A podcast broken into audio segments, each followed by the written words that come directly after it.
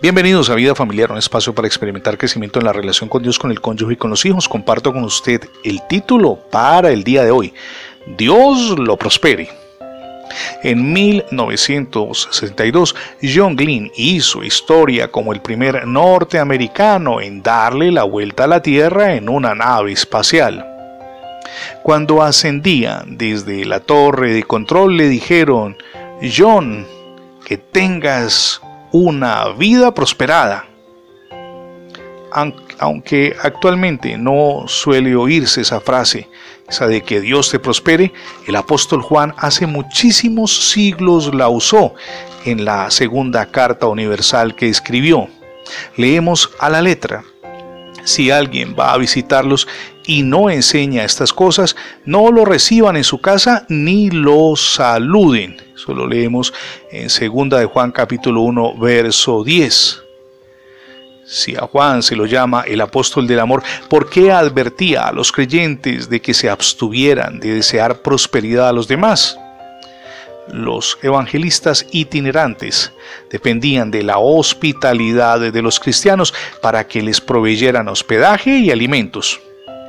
El apóstol Juan afirmaba que la verdad bíblica es importante. Si los misioneros no predicaban una doctrina que coincidiera con la enseñanza apostólica, dice él, no debían bendecir su labor dándoles alojamiento ni ayuda financiera.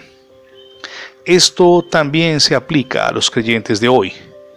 Debemos tratar bondadosamente a todos porque Dios es bueno con nosotros. Pero si nos piden ayudar para el financiamiento de un proyecto, es importante que siempre le pidamos sabiduría al Señor. El Espíritu Santo que nos guía a la verdad, como leemos en Juan 16:13, nos mostrará cuándo es apropiado saludar un proyecto o una iniciativa que encontremos en el camino, cuándo es oportuno decirle que seas prosperado en ese camino, porque probablemente a veces nos involucramos en iniciativas que no son buenas, ni honran a Dios, ni tienen un propósito santo. Permítame hacer énfasis en esto. Lamentablemente en nuestro tiempo a veces hay más preocupación por los recursos económicos que por las almas. Y cuando yo veo un ministerio así, definitivamente digo, aquí no está el Señor, y no va a ser bendecido, al menos por mis aportes, ese tipo de iniciativa. No podría despedirme sin preguntarle cómo anda su relación familiar con su esposo, con su esposa, con sus hijos. Es importante que la revisemos y por supuesto que le apliquemos correctivos a esa relación con ayuda de Dios, quien nos ayuda a experimentar cambios.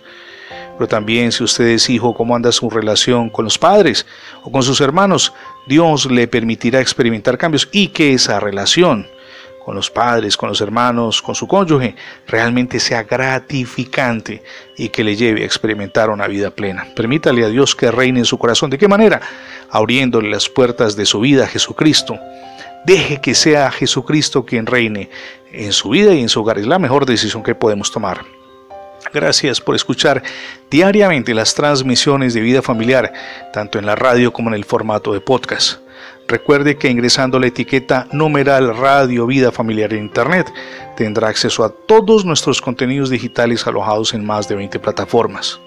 También le animamos para que se suscriba a nuestra página en Internet, es facebook.com diagonal Radio Vida Familiar. Somos Ministerios Vida Familiar y mi nombre es Fernando Alexis Jiménez. Dios les bendiga hoy rica y abundantemente.